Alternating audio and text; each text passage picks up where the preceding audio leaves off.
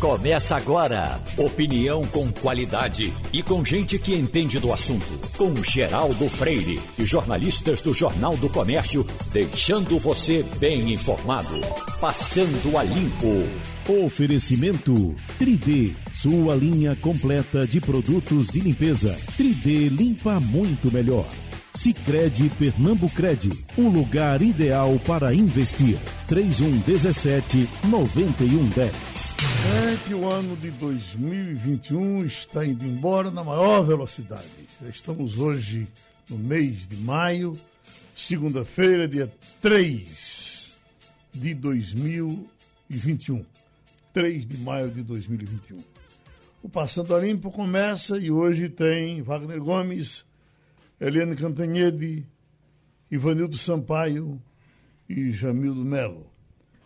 Ivanildo está aqui informação passada no Bandeira 2 por Eliel Alves. Nós tivemos em 24 horas 23 assassinatos. De uma tuia só, em Nova Descoberta, mataram três. Na cidade do Cabo, mais três. E o cabo vem nessa, nessa matança seguida há um bocado de tempo. E a gente não escuta assim um movimento, rondas especiais, reuniões para debater isso. É de se perguntar. Autoridades do Estado, como é que dormem quando sabem que isso acontece?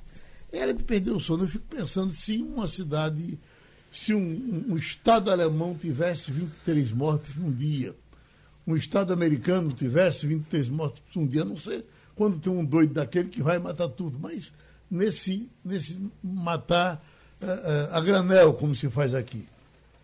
Não é de lascar? Bom dia, Geraldo. Bom dia, ouvinte. Bom dia, companheiro de bancada.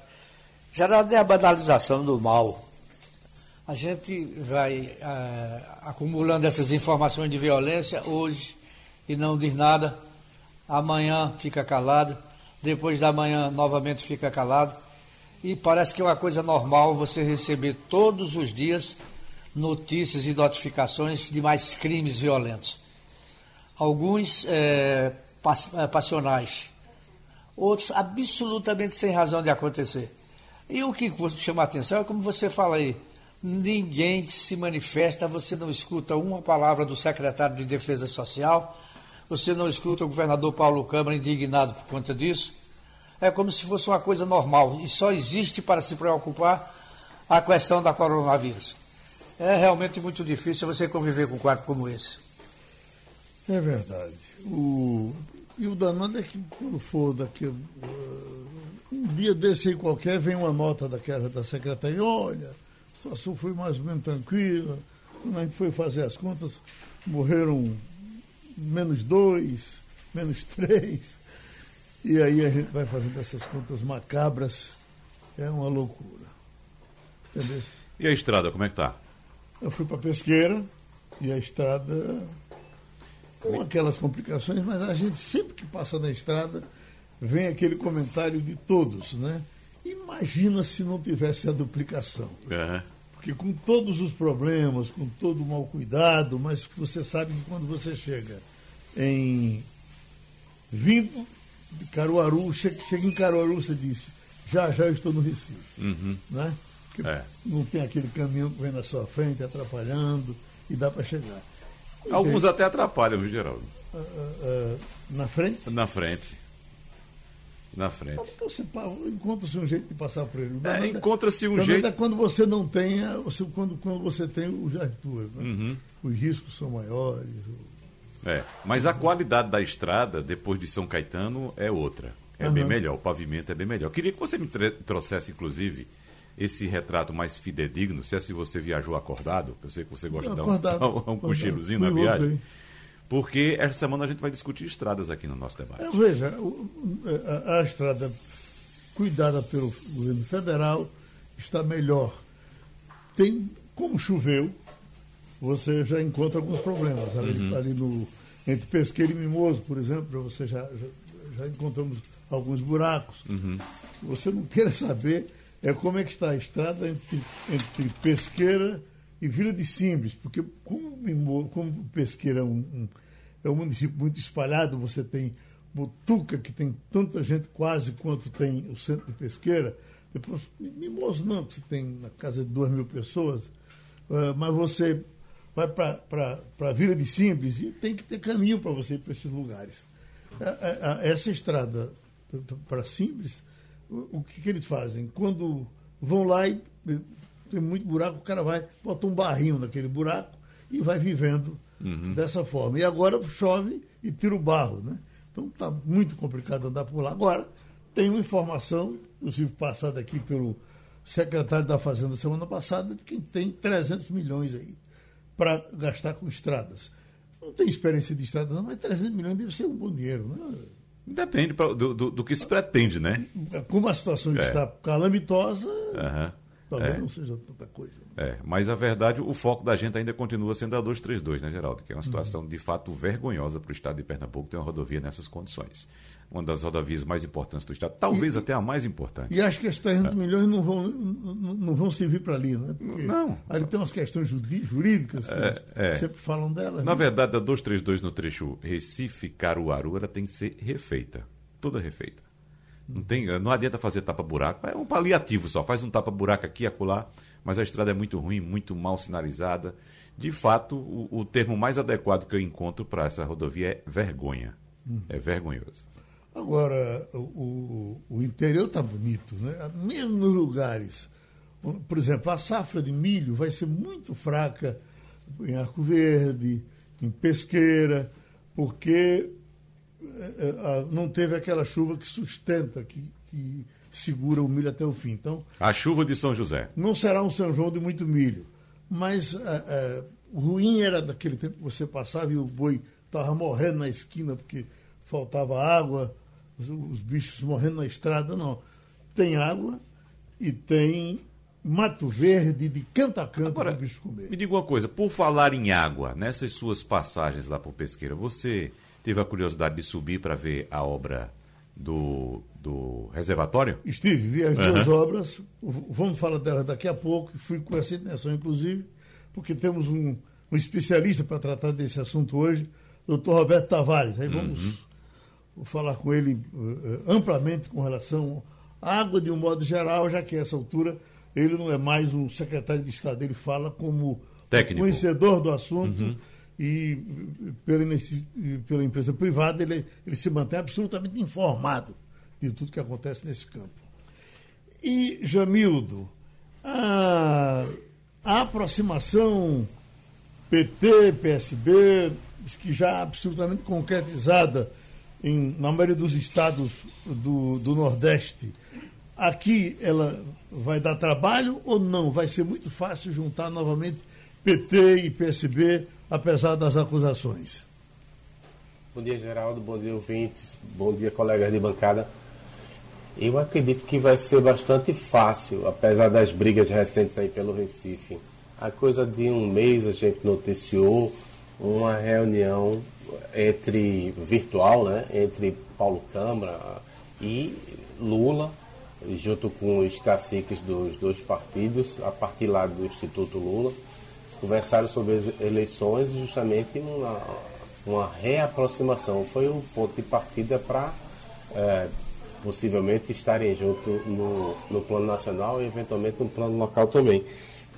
Um dos dos casos recentes que aponta nessa direção é a volta de João Paulo ao PT. É, a coisa de duas semanas eu tomei conhecimento que ele estava fazendo essa migração e simplesmente não acreditei. Mas política é assim. Uhum. É, você olha uma hora está de um jeito, depois está completamente diferente. Quem poderia imaginar que ele poderia voltar ao PT depois de tá, ter saído para disputar pelo PCdoB as eleições? É, e por que é importante a volta dele?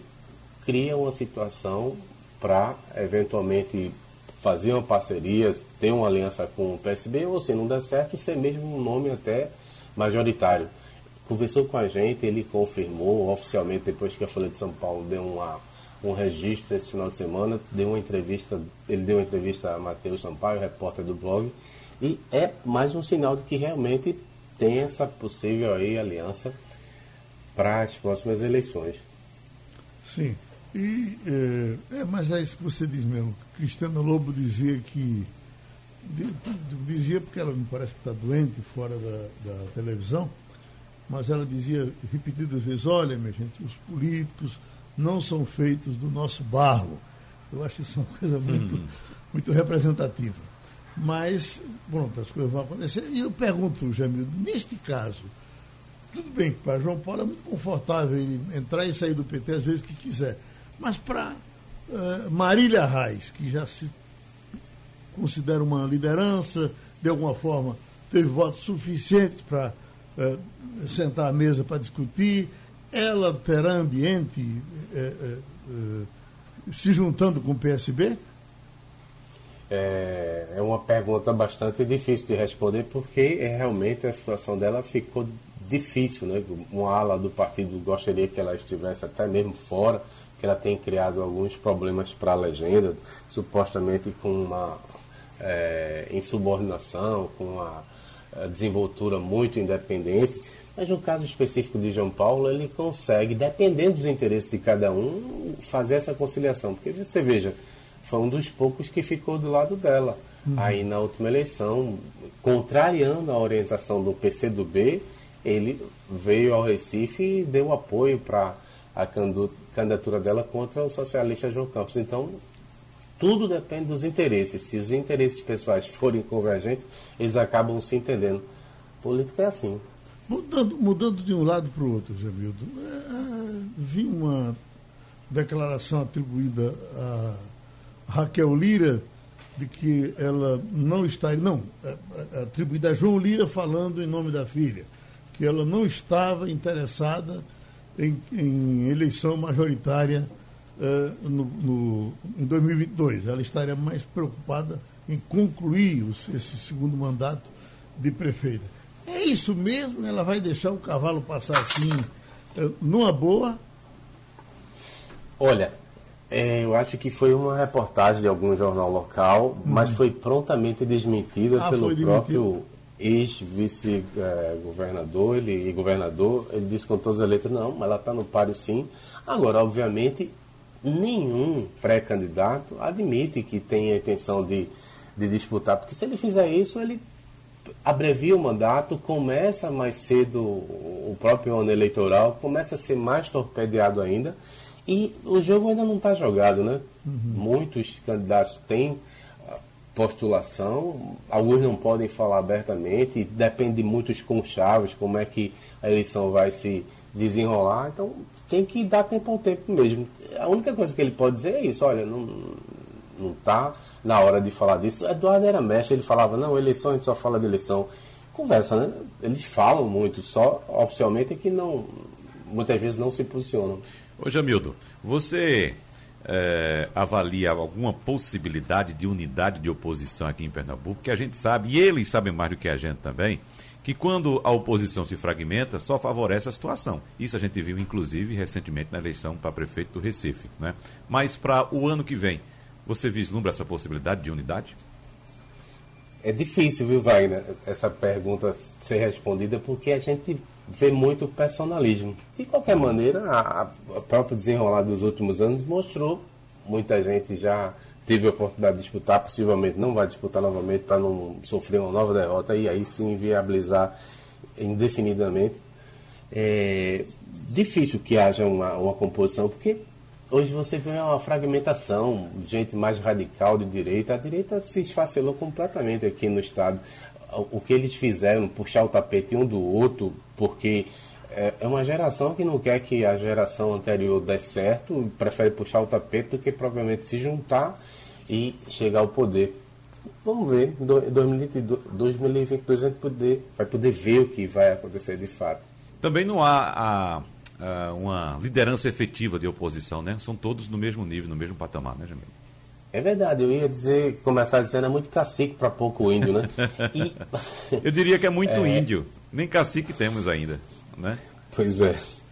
Falar de água, já estamos com o ex-secretário Roberto Tavares, claro que ele não vai falar em nome do Estado, mas é claro também que ele conhece todas essas obras que estão sendo tocadas aí e os projetos que o Estado tem, que todos os estados têm com relação à água daqui para frente. Mas, doutor Roberto, eu passei nesse fim de semana naqueles dois trechos que fui com o senhor, aquele de Ipujuca, o primeiro, onde o senhor mostrou o terreno, dizendo, olha, aqui vai ser, a água vai chegar por aqui. E aquele um pouco mais na frente, de Canela de Ema, onde inclusive eh, eh, no, seu período de Compesa eh, houve uma evolução grande no, no, no serviço, depois parou, recomeçou, aquele já está quase terminando. E eu não, não, não notava que a, a, primeira obra que recomeçou depois, que começou depois, a de Ipujuca, é uma coisa muito grande, muito, é uma coisa gigantesca. Passei por lá, está em, em, em, em franca evolução. Eu lhe pergunto, as duas obras são do governo do Estado, ou uma é federal, a outra é estadual, ou as duas são em parceria? Bom dia, Geraldo. Bom dia a todos os ouvintes. É, de fato, essa é a, obra mais importante né, para o estado de Pernambuco. Essa obra foi conquistada é, há muitos anos atrás, ou seja, ainda no acordo que foi assinado pelo ex-governador Miguel Arraes, e com o governador Eduardo Campos foi assinado o convênio né, de repasse. Então, essa obra ficou dividida em duas. A obra da adutora do Agreste, que é aquela obra que você viu lá em Canela de Ema, ou seja, aquela obra que a gente andou junto, essa obra ela é com recursos em parceria, ou seja, 90% dos recursos do governo federal, 10% do governo do estado, e é uma obra que já está atendendo a população de Arco Verde, Pesqueira, Belo Jardim, de várias cidades aí do Agreste. E a outra obra, que é a obra grande, a obra que sai do canal da transposição e chega até o distrito de Pojuca, é uma obra que é o chamado Ramal do Agreste, a obra que alimenta a adutora do Agreste, essa é uma obra tocada pelo governo federal com recursos federais. Certo. Estão falando em, em coisa de, de, quase bilhão, é isso, é? Exatamente. Ou seja, a obra da doutora do Agreste, ela, ela fez parte de um convênio de 1 bilhão e 285 milhões e a obra do ramal do Agreste é em torno de 1 bilhão. Então, ou seja, são mais de 2 bilhões investidos para poder dar segurança hídrica a todo o agreste pernambucano. Isso aí vai ser fundamental, já está sendo, né? E com o atraso da obra do ramal do agreste, na época, né, o governador Paulo Câmara tinha tomado a decisão de fazer uma antecipação. Então foi feita a adutora do Mochotó. É uma adutora que sai lá é, da, do canal da transposição também, né, na cidade de Sertânia, e chega até Arco Verde. Então, se inverteu o fluxo para poder começar a funcionar. Mas o funcionamento pleno ele depende do ramal do Agreste e da conclusão, né, da, das outras obras, da segunda etapa da doutora do Agreste, que é bem mais dinheiro ainda para poder chegar nos 68 municípios, conforme o planejamento original. Eu achei uma água muito boa, inclusive do hotel, que a, a, a, era água de poço, e a gente quando tomava ficava meio com cheiro de lama, e agora eu tomei um banho gostoso e bebendo da água. E aí, mas o danado, eu, eu vou perguntando às pessoas, os meus amigos todos de lá, eu digo, olha, essa água é a do São Francisco? Eles dizem, eu acho que é. Por que, que eles acham? Porque não está garantido. É ou não é? É, é, mas ela também tem as outras fontes, né? Ou seja, a, toda a estrutura do, da adutora do Agreste, ela não foi pensada para substituir as fontes existentes. Então, a, hoje a água mistura. Né? A água de São Francisco é uma água de extrema qualidade, ela tem um teor de sal baixíssimo, né? mas ela se junta com as águas que existem é, na região, porque você bem conhece, Geraldo, essa é uma região extremamente seca, é uma região que tem o pior balanço hídrico, que é a relação entre a quantidade de água necessária e a quantidade, água, quantidade disponível. Então a gente precisa, tem, tem época que chove em pesqueira e não chove um pouquinho à frente em Belo Jardim. Uhum. Então a gente precisa é, ter uma, no Brasil inteiro, precisa ter uma segurança hídrica com capacidade de transposição de bacia. Então o projeto em Pernambuco é assim, como está sendo em São Paulo. Quando São Paulo começou a enfrentar aquela grande seca, se falou da transposição é, de Guarapiranga, de várias barragens em, em São Paulo, para poder dar segurança hídrica. É isso que todos os estados é, precisam fazer, a exemplo do que Pernambuco fez. Deixa eu fechar aqui a pergunta com senhor e soltar para os meus amigos.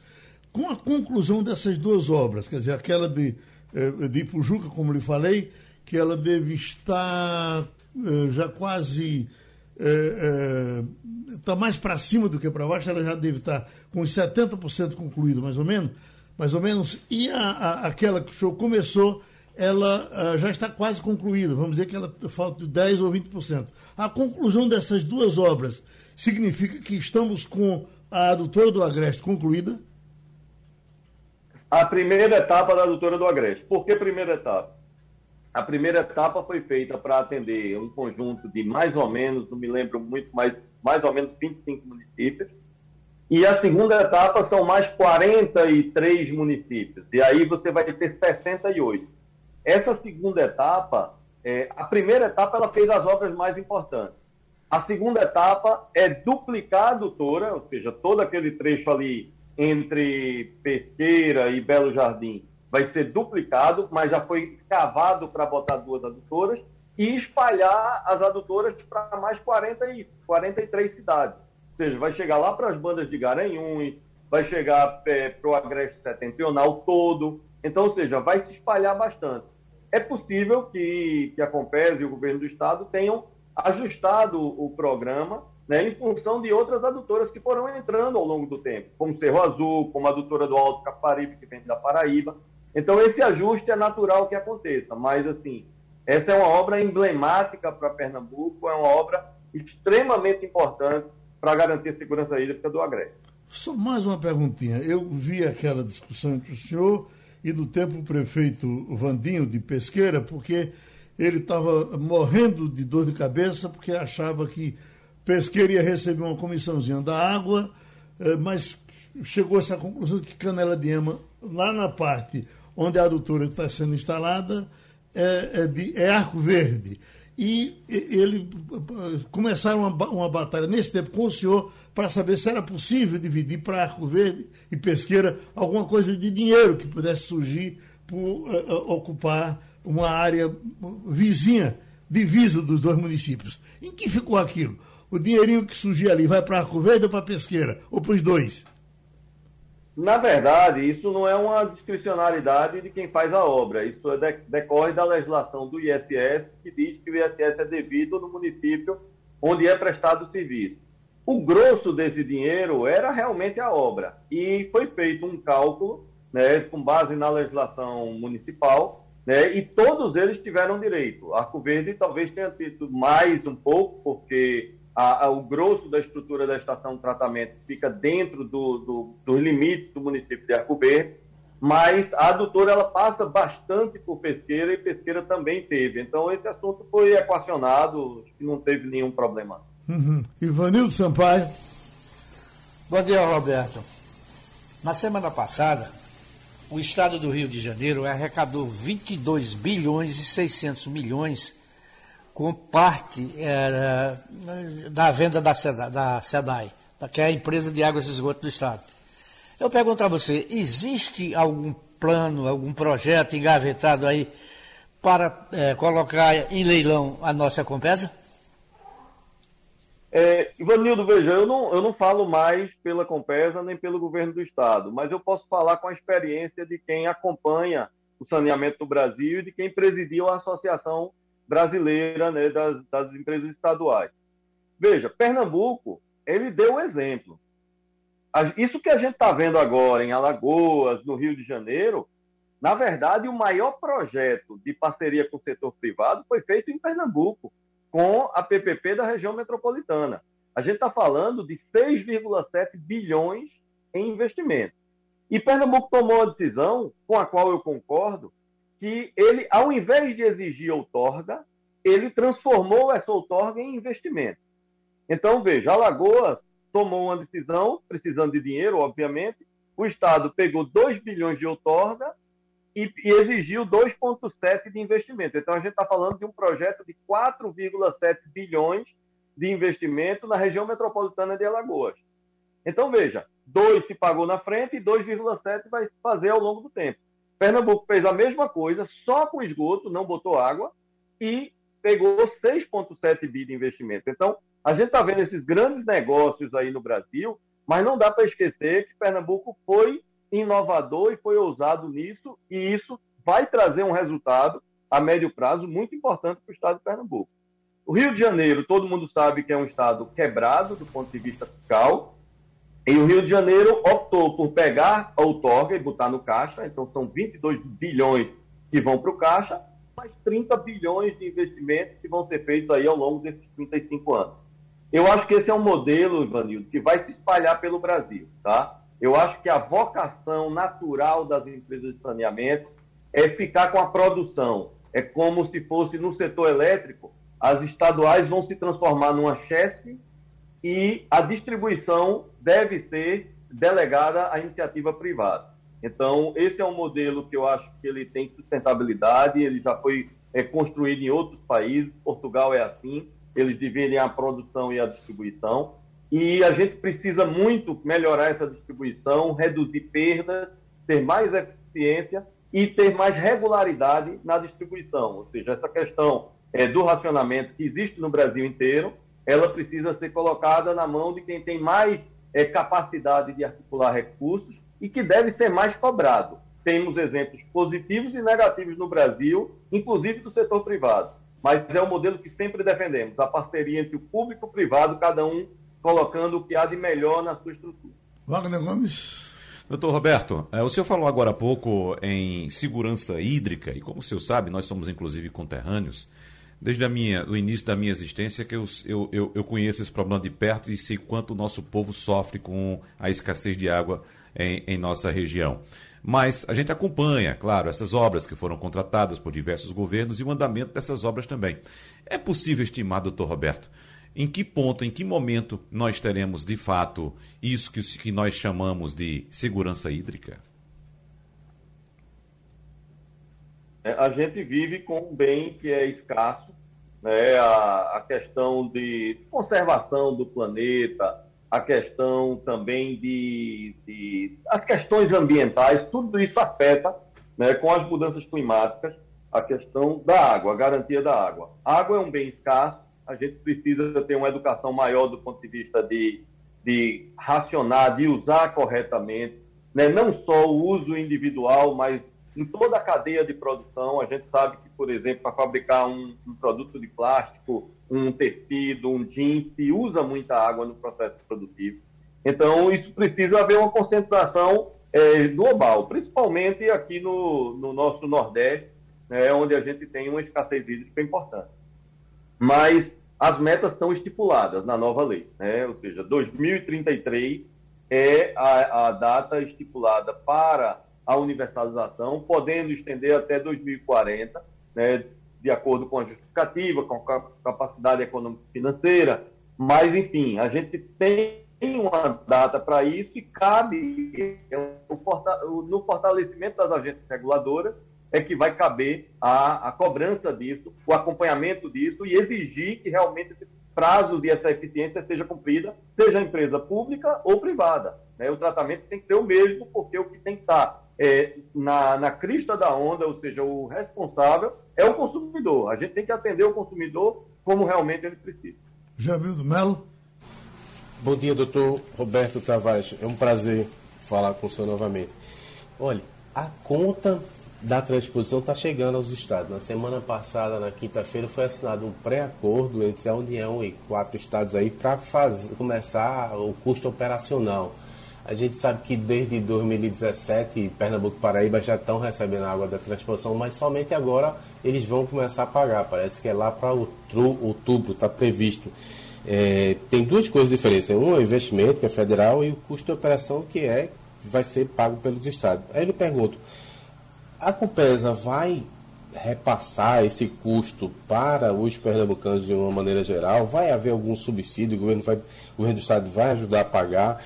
O morador da região metropolitana, ele vai pagar por essa água que basicamente vai muito para o agreste, para o, para o resto da, do interior. E o senhor, como conhece muito bem própria produção hídrica, ficou baixo, ficou alto o custo dessa água para os estados? É, bom dia, Jamildo. Prazer falar com você. Veja, eu não, não, não vou responder pela Compesa, tá? Pelo Estado. Ou seja, eu vou falar pelo Nordeste. Ou seja, os quatro estados, é, o custo da transposição em 2021 será de mais ou menos 280 milhões. Esse custo vai ser, a maioria dele vai, vai para o Ceará. O Ceará deve pagar esse ano cerca de 118, Paraíba deve pagar 90 e Pernambuco deve pagar 13 porque só vai pegar realmente o final do ano e a quantidade de água que irá para Paraíba e para o Ceará, ela é bem maior e o custo será muito pesado para eles. Mas todo o estado, todos os estados vão ter que é, vão assumir esse custo e vão ter que repassar para tarifas, é natural, né? Porque a gente não, no Brasil não se cobra água pelo custo efetivo de um único município, porque se fosse assim, os municípios mais pobres, os municípios mais distantes das fontes de água, eles pagariam tarifas exorbitantes. Então, se faz o princípio do subsídio cruzado. Ou seja, se, se assume todas as despesas, se vê a necessidade tarifária e se define uma tarifa para todos esses estados do Nordeste. Então, é natural que aconteça isso. Agora, se eu posso dizer alguma coisa com relação a, ao estado de Pernambuco, é que Pernambuco tem uma situação privilegiada porque toda a água de Pernambuco ela vem por meio de adutoras. A perda é muito pequena. Agora, no caso de Paraíba e Ceará, a perda é muito grande, porque a água, quando ela entra no, ponto de entrega, ela entra no rio. Então, ou seja, a, a, essa água vai ser absorvida pela terra, essa água vai ser tirada por agricultores, plantas, e uma evaporação, uma série de coisas que eles vão ter que pegar. Para chegar uma água lá em Fortaleza, ou para chegar uma água em Campina Grande, vai perder muita água nesse caminho. E Pernambuco tem uma situação privilegiada porque a opção de Pernambuco foi entubar essa água. Então ela vai toda por adutora, exceto o trecho do ramal do Agreste, que ele vai em canal aberto, mas o restante ele vai todo por adutora e água tratada. Então Pernambuco tem uma situação privilegiada e, e vai ser muito importante essa água para a garantia da segurança hídrica do agreste. E assim tivemos outra vez os conhecimentos sobre água do Dr. Roberto Tavares, aqui no Passando a Limpo. Estamos com o cientista de estatística Gauss Cordeiro. Professor Gauss, eh, certamente o senhor está muito preocupado com a situação do Brasil a partir dessas concentrações de pessoas que o senhor assistiu no Dia do Trabalhador, mas eu queria lhe perguntar com relação à Índia, aqui na nossa abertura acontecendo o que está acontecendo com a Índia, com essa loucura toda de mortes, de contaminações, de novas cepas, uh, uh, num, num, país que tem quase a maior população do mundo. Uh, e como o combate à, pandemia é uma coisa solidária, tem que ser do mundo todo, o que é que representa, o que, quais as consequências do que acontece na Índia para o resto do mundo? Bom, bom dia, Geraldo. Bom dia, bom dia a pessoal da sua bancada, a sua audiência. Bom, você citou um exemplo é, bem real, que é a Índia. A Índia tinha no início de março uma média móvel de sete dias de casos confirmados de 15 mil casos por dia. Então era uma média extremamente baixa. Menos de dois meses depois, aumentou de mais de 20 vezes mais. E agora está num patamar próximo de 300 mil casos dia. Mas por conta, o que aconteceu na Índia por conta de aumentar 20 vezes? Tem uma explicação bem simples. As aglomerações provocadas por um festival religioso tradicional que é celebrado desde janeiro no norte da Índia, que teve aglomerações de mais de 5 milhões de pessoas em dois dias. Fora a variante, uma nova variante que foi encontrada lá, que tem uma potencialidade de contágio muito maior. Não é por acaso que a Índia passou de um patamar de 15 mil casos dia para 300 mil. E aí as pessoas estão morrendo, estão. Aquela a, a coisa mais triste que a gente pode observar. Né? Pessoas é, não têm nem onde ser enterradas. Né? E isso vai demorar por algum tempo. Mas o motivo foram as aglomerações. Wagner. Esse é o motivo real. Wagner Gomes? Por falar em aglomerações, professor Gauss Cordeiro, nós estamos acompanhando primeiro os números aqui que temos do Brasil, já passamos dos 400 mil óbitos, são quase 15 milhões de casos confirmados em todo o país. E, como o senhor citou agora, aglomerações, nós tivemos ontem mais um momento de aglomerações pelo Brasil afora, né? E eu lembro aqui do segundo semestre do ano passado, professor, quando no feriado de 7 de setembro nós acompanhamos muitas aglomerações aqui em nossas praias, nas ruas, em pontos de ônibus, em ônibus lotados. E na ocasião, eu entrevistava aqui um, um, um, colega do senhor, não me recordo qual o nome agora, ou era uma colega, e questionava: bom, uh, se de fato essas aglomerações vão provocar outra explosão de casos, quando essa explosão deve chegar? Porque a, a, ideia era chegar com duas ou três semanas depois. E essa pessoa nos informou: olha, não chega assim tão facilmente em duas ou três semanas, mas vai chegar. E de fato chegou como estamos acompanhando. E estamos nesse patamar extremamente elevado ainda, professor Gauss Cordeiro.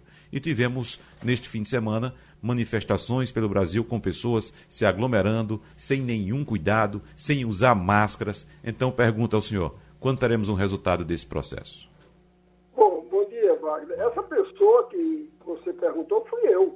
O dia 8 uhum. de setembro. Tá Isso. Tá certo? Eu me recordo uhum. como se fosse hoje. Você fez exatamente essa pergunta e eu disse que a pandemia estava num processo com velocidade crescente. Eu fui bem enfático, eu disse isso a você. E o que nós vimos neste primeiro de maio, como você citou aí, foi um carnaval fora de época, com pessoas aglomeradas, sem distanciamento, e muitos até sem máscaras nas principais capitais do Brasil, né? sobretudo Rio, São Paulo e Brasília, é, eu acho que essas aglomerações dão insanidade. Tá? E são patrocinadas por aqueles que realmente não têm juízo. Toda ideologia, seja de direita ou de esquerda, numa pandemia, é uma idolatria, uma verdadeira cegueira, uma atitude literalmente irresponsável. Eu, eu me sinto mal, inclusive, você vê. Eu não assisto televisão, mas eu, eu vejo no, as fotos é, nos principais jornais. E isso, para mim, é um ataque sorrateiro aos profissionais da área de saúde que estão trabalhando continuamente e persiste exaustos por conta da pandemia. Aqui em Pernambuco mesmo, esses profissionais não podem estar férias durante a pandemia por uma decisão do governo do Estado. Mas irão receber uma maior carga viral nas próximas semanas, nas próximas duas ou três semanas. Principalmente por conta de dois fatores conjugados. Essas aglomerações tá? e as confraternizações das mães no próximo domingo. Muitos que estavam ali naquelas naquelas aglomerações, principalmente Rio, São Paulo, Brasília. Em Recife ainda havia algum distanciamento na, na, nas fotos, na Avenida Boa Viagem. Mas em Copacabana estava um mar de gente. Né? Então, muitas pessoas vão, vão sair infectadas, não tenho a menor dúvida, e vão infectar os seus familiares nas confraternizações do próximo domingo. Jamildo Melo? É, muito bom dia, professor. Muita gente atribui a falta de cuidados à própria população por conta dessa situação, né? O povo perdeu realmente o medo da doença. Agora, o que, que as autoridades podem fazer? Porque se faz campanha, se diz para usar máscara, se diz para manter o distanciamento, e mesmo assim as pessoas não estão colaborando, o que que pode fazer mais? É, isso realmente é difícil, né? Eu, eu já disse aqui. É no programa Passando a Limpo, que já foi provado né, que só existe um mecanismo para controlar a pandemia que nunca foi seguido com rigor no país. E essa é a razão do nosso fracasso, que é o uso de máscaras, distanciamento de um metro e meio e higienização das mãos. Né? Mesmo as pessoas vacinadas devem seguir esse mecanismo por, muito, por muitos meses por conta da imensa eh, quantidade de variantes da, da Covid, né? principalmente essas P1 e P2 que, são, que apresentam mau contágio. O que as pessoas não percebem é que o risco, mesmo sendo baixo, de você encontrar uma pessoa infectada, podendo ser sintomático ou portador assintomático, ele aumenta muito rapidamente com as aglomerações. Com 300 pessoas, esse risco atinge pelo menos 88%, de encontrar pelo menos um infectado. Quer dizer, esses pequenos riscos para indivíduos é, estudados isoladamente, eles evoluem rapidamente para grande risco nas aglomerações. Por isso que aquelas aglomerações de 1 de, de, maio vão ter um impacto grande nos próximos é, números de infectados, eu acredito, daqui a duas ou três semanas. Pronto, a gente agradece ao professor Carlos Cordeiro essa contribuição com o Passando a Limpo. A segunda está completa com Jamildo Melo, Ivanildo Sampaio, Wagner Gomes Eliane Cantanhede. Ivanildo Sampaio. Bom dia, Eliane. Eliane, já se começa a falar, embora a boca pequena, numa provável candidatura de Michel Temer à presidência da República. Isso pode crescer ou é apenas um balão de ensaio? Olha, é, bom dia, Geraldo, colegas, ouvintes. Olha, Ivanildo, eu acho que é, o nome do Michel Temer está crescendo muito. Né? Eu estou aqui, por exemplo, numa uh, fazenda, numa bela fazenda no interior de Goiás, é, com alguns amigos comemorando a segunda dose da vacina e nós temos conversado, inclusive é, surpresos pelo, pelo como está crescendo o nome do Michel Temer. Mas a gente tem que lembrar, primeiro, que o Michel Temer tem 80 anos de idade, ou seja, ele tem uma idade avançada. E as pessoas dizem, ah, mas o Joe Biden também, Joe Biden tem 78. Mas é, Brasil é Brasil, Estados Unidos é Estados Unidos, e além de tudo tem o seguinte: o Michel Temer, apesar das grandes qualidades de homem público, foi presidente da Câmara três vezes, presidente da República, teve uma presidência reconhecida como eficiente, apesar dos muitos problemas, mas ele tem uma popularidade muito baixa. Então é difícil imaginar o, a, o Temer com a popularidade baixa dele enfrentando um desafio desse tamanho. Então a gente vê que vai se empilhando aí, né? Os nomes vão se empilhando. Então tem Tasso Gereissati, tem Michel Temer, tem Luciano Huck, tem Eduardo, é, Eduardo lá do Rio Grande do Sul, João Dória. Quando você tem muitos e tantos, é porque você não tem nenhum. Mas também do outro lado, isso mostra que há sim todo um interesse, toda uma articulação para evitar que o Brasil fique entre esses dois extremos, Lula de um lado com o PT e Bolsonaro de outro, com grupos evidentemente, ostensivamente golpistas. Então, é, buscam-se nomes. O Temer é um nome que está crescendo, com certeza, mas ainda não se tem o nome. Eu estou lendo aqui, Eliane, do estado de São Paulo, que por conta da, da atuação da CPI, instalada recentemente, uh, está havendo um, um, um, estudo de conceitos uh, dos candidatos e que nessa uh, remandiola poderia se trabalhar Ciro Gomes e Ciro Gomes já estaria pessoalmente desejoso de se tornar um candidato de centro. Ele que quis ser esquerda por um bocado de tempo, aí voltaria para o centro. É possível isso? Dá para construir um centro em Ciro Gomes? Ou ele é o Bolsonaro que sabe ler? Não, é uma injustiça é, chamar o Ciro Gomes de Bolsonaro que sabe ler, porque o Ciro Gomes ele não, nunca teve nenhuma atuação golpista, ele nunca ah, atuou contra o Supremo, contra o Congresso, é, e ele é lido. Né?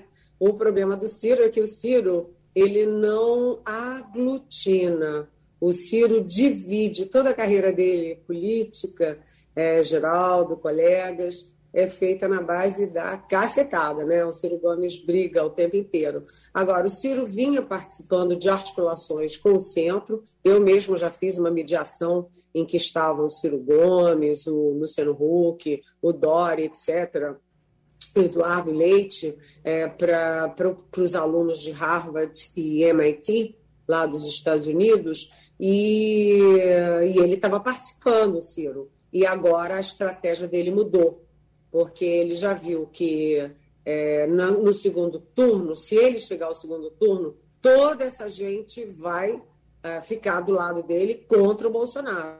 Ele vai aglutinar contra o Bolsonaro. Mas o problema dele, neste momento, é se viabilizar como candidato mais forte do primeiro turno para chegar ao segundo. Então, o Ciro faz um movimento de se descolar dessa articulação de centro para correr por fora. Mas ele fica um pouco exprimido, porque a esquerda está com Lula, está né? Tá com o PT. A, a, o centro, centro-direita tenta essa alternativa, esse nome alternativo. E a extrema-direita está com o Bolsonaro. Qual é o espaço que cabe ao Ciro Gomes? Eu acho muito difícil, ele está muito animado, ele acha que chegou a vez dele, mas eu acho difícil, eu acho as condições não são favoráveis ao Ciro. Mas vamos ver, vamos ver se eu vou é, queimar a língua, né? Hum. Wagner Gomes? Eliane Cantanhede, a expectativa desta semana está na, no início da CPI, efetivamente, né, a, a CPI da Covid. Temos aí uh, já a previsão de depoimento do ex-ministro Mandetta para esta semana, para amanhã, inclusive, e a gente vem acompanhando aí o grupo governista sofrendo sucessivas derrotas, mas qual é a, a, a temperatura que você começa a sentir daí a respeito da CPI para esse início efetivo de trabalhos, hein, Eliane? Olha, olha, Wagner está pegando fogo, né? Brasília está pegando fogo e a expectativa é de que a partir de hoje só exista um assunto: CPI, CPI e CPI. Agora, vocês imaginem amanhã o Luiz Henrique Mandetta sentado lá na CPI. O Luiz Henrique Mandetta, a gente lembra que no início do governo, ele era ministro da Saúde, e ele advertiu o presidente Bolsonaro e os ministros do governo, dizendo: olha, se a gente não seguir a Organização Mundial da Saúde, a OMS, não seguir a medicina, não seguir a, a ciência, vão morrer milhares e milhares de pessoas. Ele defendia o isolamento social o Bolsonaro nunca adotou. Defendia as máscaras, Bolsonaro nunca adotou. Álcool gel, Bolsonaro até proíbe álcool gel lá no Palácio. E ele era contra a cloroquina. E o Bolsonaro virou é, garoto propaganda da cloroquina. Então, o que, que vai acontecer amanhã? O Mandetta, que se expressa muito bem, ele é um homem bem falante, bem articulado, muito o, o estilo dele é muito contundente e ele vai dar o caminho das pedras da CPI. Ele vai mostrar tudo, tintim por tintim, qual vai ser o caminho da CPI. Como devia ter sido feito, não foi. Como, se não fosse feito assim, daria assado. Ele vai ser um depoimento explosivo e muito importante para a CPI. Tanto que o Palácio do Planalto já estava, é, o foco do Palácio do Planalto era exatamente é, municiar os quatro senadores governistas da, da CPI. A gente lembra que são 11 no total, e o governo só tem quatro, e tem uma maioria de sete contra o governo. E o governo está municiando esses quatro governistas para jogar cascas de banana contra o Mandetta, dossiês, aquelas coisas todas. Mas a expectativa é de que o depoimento dele seja muito importante e que uh, seja assim, uma espécie de roteiro da CPI. Mas vamos enfatizar também, Eliane, que não teremos somente Luiz Henrique Mandetta, né? Amanhã, inclusive, teremos dois nomes importantíssimos. Além do Mandetta, teremos também o Nelson Tais, que também foi ministro da Saúde. Aí temos, na quarta-feira, Eduardo Pazuello. Quinta-feira, o atual ministro Marcelo Queiroga e o presidente da Anvisa, Antônio Barra Torres. Então, que semana teremos nessa CPI, Eliane? É, exatamente. O Taishi é, é um estilo oposto do Mandetta, porque o Mandetta, além de médico, ele é político, né? ele foi deputado federal, então ele tem aquela cancha de político. O Taishi não, o Taishi é um médico que se expressa mal, que é tímido, enfim, não, não há muita expectativa em relação ao depoimento do Taishi, mas o Taishi tem um trunfo, porque o Taixe saiu do governo porque se recusava a fazer algum tipo de protocolo pró-cloroquina. Então, ele vai dar o start ali de uma linha de investigação da CPI, que é muito clara. É, o uso da cloroquina, gasto do dinheiro público com a cloroquina, laboratórios militares produzindo cloroquina e já há aí registros de mortes por pessoas que tomaram indevidamente um remédio que nenhum lugar do mundo aprovou para o combate à Covid. Agora, o outro depoimento, que será muito contundente, será o do Pazuello. O do Pazuello, a expectativa é de que possa varar à noite. Começa tarde, vai, vai, vai. Por quê? O Pazuello, ele é todo atrapalhado. Geraldo lembra, uhum. Wagner lembra, todo mundo lembra o Pazuello é, dando entrevistas. Primeiro ele mente, ele mente, ele mentiu primeira vez, segunda vez, terceira vez. E segundo, o Pazuello não tem é, fluência ao falar, não tem cancha, ele se irrita. Então, ele vai ser um alvo fácil, porque ele não tem como defender o governo, não tem como defender a gestão dele. Pode defender na questão da vacina, não, isolamento não, máscara não. A única coisa que ele pode fazer, e que eu acho que vai ser o foco das perguntas, é um manda, o outro obedece. Porque para a CPI, o, o Pazuello é apenas um executor, um pau mandado. E ele tinha um chefe, e quem traçou toda essa estratégia foi o chefe dele.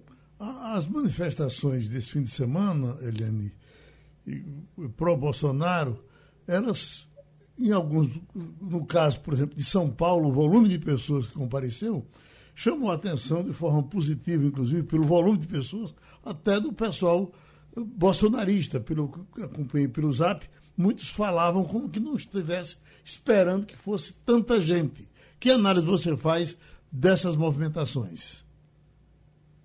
Olha, é, realmente foi um ponto para o governo, foi um ponto para o presidente Jair Bolsonaro, porque as manifestações foram, sim, muito concorridas. Né? Você vê as imagens de São Paulo, as imagens do Rio, de Brasília, você vê manifestações no Nordeste, no Sul, no Norte, no Centro-Oeste. Então, foi, sim, favorável ao presidente Bolsonaro, na véspera, assim, nas vésperas do início real da CPI, ele mostrar que não está abandonado do ponto de vista popular, como esteve, por exemplo, Collor quando teve impeachment. Então, foi um, uma vitória política para o presidente Bolsonaro conseguir botar tanta gente na rua.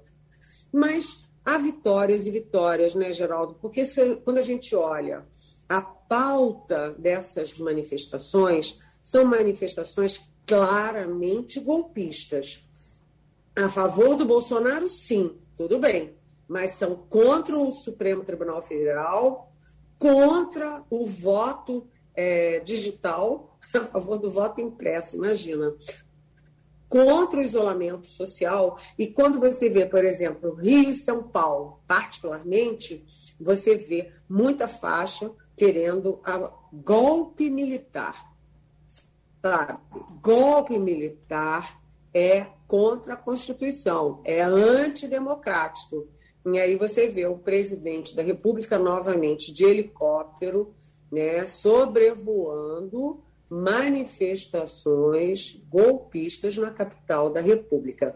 E eu chamo a atenção para vocês para um vídeo que está circulando na internet que é muito chocante, é macabro, é medieval, porque é um vídeo em Natal, no Rio Grande do Norte, em que é, um sujeito tira uma faixa preta de um grande cartaz. Nesse cartaz, as fotos dos ministros do Supremo. E cada manifestante ganhou uma pedra para tirar pedras nos ministros do Supremo em praça pública.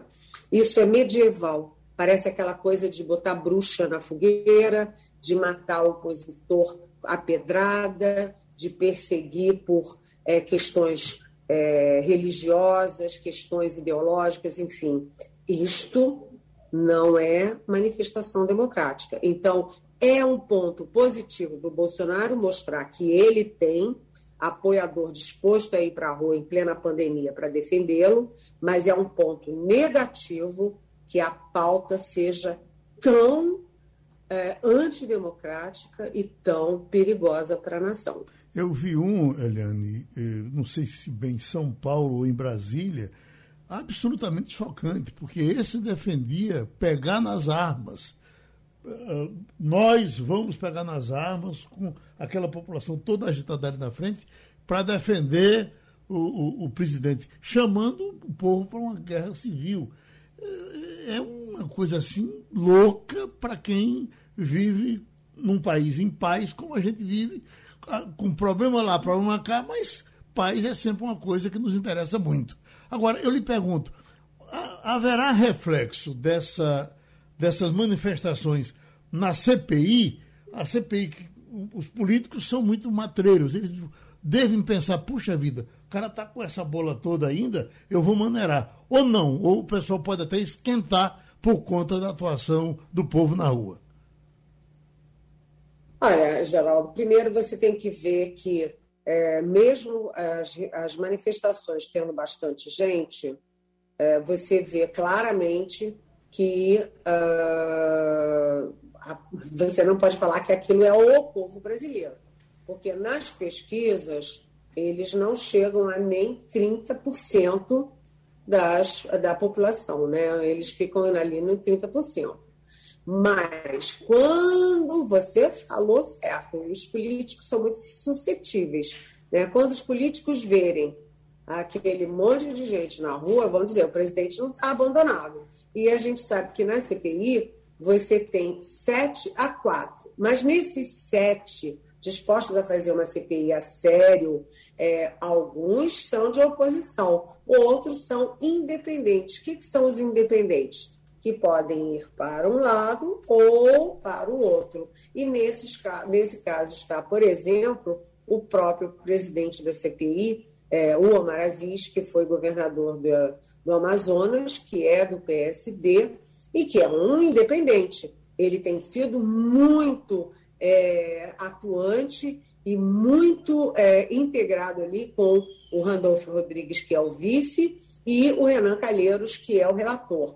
Né? É o trio que está comandando a CPI. E o Omar Aziz tem sido muito firme para investigar tudo, para levar a sério, para ter consequências. Mas né, os independentes podem ir para cá, para lá. O presidente Bolsonaro está ligando para o presidente do Senado, Rodrigo Pacheco. O presidente Bolsonaro liga para o filho do Renan Calheiros, que é governador de Alagoas, o Renan Filho. Ou seja, é, o Palácio tem, é, vamos dizer, instrumentos. Tem caneta, tem cargo, tem verba, tem emenda. Então, é, o jogo ainda não está jogado. O jogo, a bola está em campo, Geraldo. Uhum. E a manifestação, sim, pode é, levar aí a um certo cuidado do pessoal que está batendo muito diretamente no Bolsonaro. Jamildo Melo.